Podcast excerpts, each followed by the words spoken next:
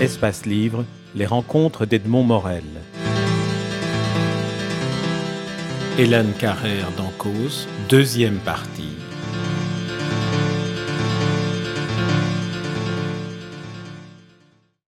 Oui, ce voyage-là, il l'a entrepris quand il avait 16 ans. Joukowski estimait qu'il devait aller lire son pays comme on lit un livre. C'était lire, la, lire la Russie. Et au cours de ces rencontres-là, s'est-il à ce moment-là aussi rendu compte du problème que, que vous évoquez, qui est une réalité dans la Russie de l'époque, qui est le problème du servage? La paysannerie est, sous une forme de servage que l'on peut comparer à ce qui régnait aux États-Unis à la même époque, même si, même si c'est tout de même un peu, un peu différent. Et c'est quand même une des réformes d'Alexandre II c'est la réforme fondamentale d'Alexandre II, mais il a tout réformé dans son pays. C'est une, c'est une question très juste. Ça, il ne s'en est pas vraiment rendu compte, parce que dans un voyage comme ça, princier, où on est entouré, où l'héritier est entouré de tous ses précepteurs, euh, je dirais que la seule percée vraiment dans, le, dans la société, il l'a faite avec les déportés qu'il a vus dans une église. Mais pour le reste, on lui montrait le pays un petit peu de loin. Euh, et le servage, il ne s'en est rendu compte qu'après. C'est-à-dire que euh, sur les, il monte sur le trône en 1855, à l'heure où la Russie est vaincue dans la guerre de Crimée, et ça l'oblige à s'interroger sur les raisons pourquoi son pays, qui était le pays le plus puissant d'Europe, s'est effondré aussi ridiculement. Est-ce qu'on peut rappeler que pour la guerre de Crimée, les vainqueurs sont en fait les pays occidentaux européens industrialisés, la France, l'Angleterre, l'Italie du Nord, et que ce, cette défaite, et la Prusse, et que cette défaite a finalement... a montré le retard économique, politique, institutionnel, social de la Russie de l'époque. Oui, et c'est non seulement la défaite des pays industrialisés avancés, c'est aussi, je dirais, le retournement de La victoire des pays industrialisés. C'est la victoire des pays industrialisés. Industrialisés, la défaite du retard, mais c'est aussi un renversement de l'histoire, parce que euh, l'histoire d'Alexandre II commence en fait en 1815. Il est né en 1818, mais c'est la victoire sur Napoléon, pratiquement de la Russie, c'est l'humiliation de la France, et c'est contre la France que va se construire une Europe sous l'autorité des souverains russes, d'Alexandre Ier et ensuite de Nicolas Ier. Et quand Alexandre II succède à son père, l'histoire s'est inversée, c'est-à-dire que cette puissante Russie qui avait vaincu Napoléon, euh, elle, était, elle était vaincue, elle à son tour, et largement par la France, chassée de la mer Noire, où toute son histoire l'avait portée, avec une obsession. Être une grande puissance, il fallait avoir accès à la mer Noire. C'était la grande mer autour de laquelle se déroulaient les rivalités européennes. Et il a immédiatement compris en effet que le problème de son pays, c'était qu'il était un pays attardé. Euh, et la caractéristique visible du pays attardé, c'était le servage. Le servage, tous les souverains depuis au moins demi-siècle savaient qu'il fallait s'y attaquer, mais personne n'osait. Il a osé, et il a osé, et je voudrais dire qu'il avait contre lui toute la noblesse qui était possédante et qui risquait fort de se venger. Enfin, c'est la noblesse qui disposait du souverain et qui, dans l'histoire russe, le dépossédait quand elle n'était pas contente. Il avait contre lui les élites intellectuelles qui ont applaudi, mais qui en même temps ont toujours trouvé qu'il n'allait pas assez loin et qui monte en Russie, la fameuse intelligentsia russe. Mais il n'avait pas avec lui la paysannerie qu'il va libérer, parce que cette paysannerie était attardée. Elle ne savait pas très bien ce qui se passait. La seule chose qu'elle savait, c'est qu'elle voulait la terre. Mais liberté, ça n'avait pas de sens pour elle. Euh, or, euh, l'abolition du servage n'a a entraîné un petit transfert de terre, mais on ne pouvait pas immédiatement partager toute la terre entre les paysans. Ça, c'est pas faisable. On a trouvé un système mixte, c'est-à-dire qu'on a transféré la terre aux communes rurales, et progressivement, les paysans se sont émancipés. C'est déjà un, miracle, parce que le trésor russe était vide après la guerre de Crimée. Or, euh, on ne pouvait pas déposséder les possédants de leurs terres.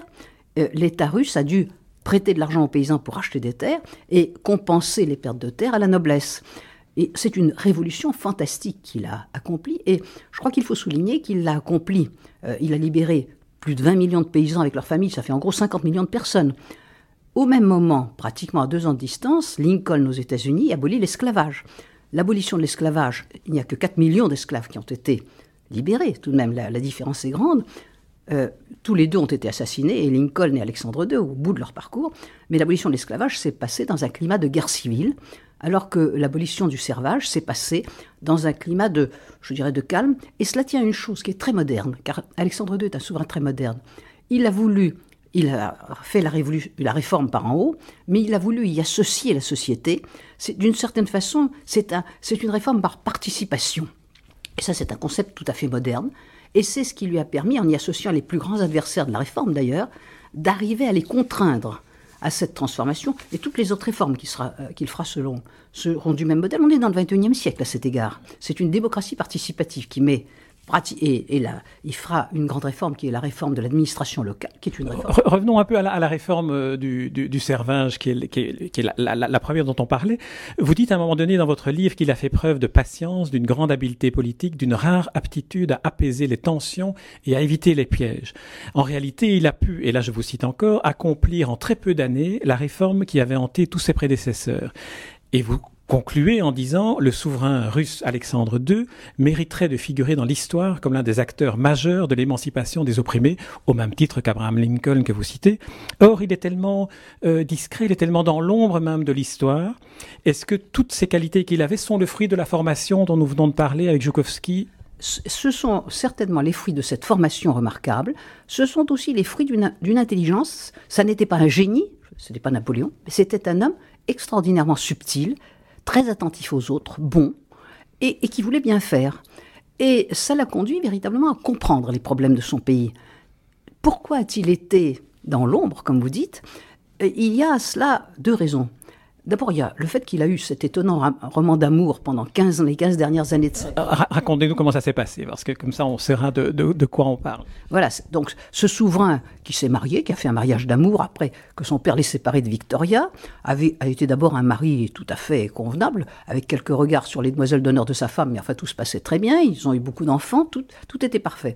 Et puis, euh, aux, environs de 45 ans, 45 ans à l'époque, euh, au, milieu du 19e siècle, ça n'était plus un jeune homme, c'était un homme déjà vieillissant.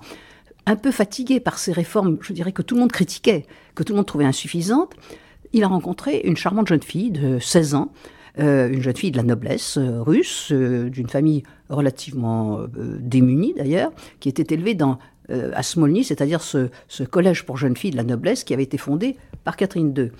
Et il est tombé amoureux fou d'elle. Et, cet amour a duré 15 ans. Alors, ça a d'abord été un amour clandestin dans l'ombre d'une impératrice qui s'étiolait, qui avait une mauvaise santé et qui, euh, je dirais, avec beaucoup de dignité, s'effaçait. Les deux familles vivaient dans un palais voisin. Euh, d'abord, il, la, la, jeune fille était installée, la jeune fille qui est devenue sa maîtresse et qui a eu avec lui quatre enfants, était d'abord installée à proximité du palais, mais à partir deux ans après leur rencontre, commencent les attentats.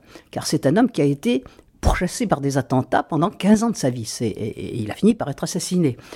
Et euh, traqué par, ceux qui voulaient le tuer, euh, il a dû prendre des mesures. On a pris des mesures de sécurité. Ça l'a conduit à ne plus pouvoir circuler librement et installer sa jeune maîtresse euh, dans le palais, à un autre étage que l'impératrice, qui faisait scandale d'ailleurs auprès de sa famille et dans la société.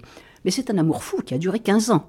Euh, jusqu'à l'heure de sa mort. L'impératrice s'est éteinte peu avant euh, son assassinat, et à ce moment-là, il a épousé, un peu rapidement d'ailleurs, euh, cette Katia. Mais comme c'était un amour très romantique, c'est ce qu'on a retenu dans l'histoire. Et d'une certaine façon, ça a effacé le réformateur. Ça, c'est une des raisons.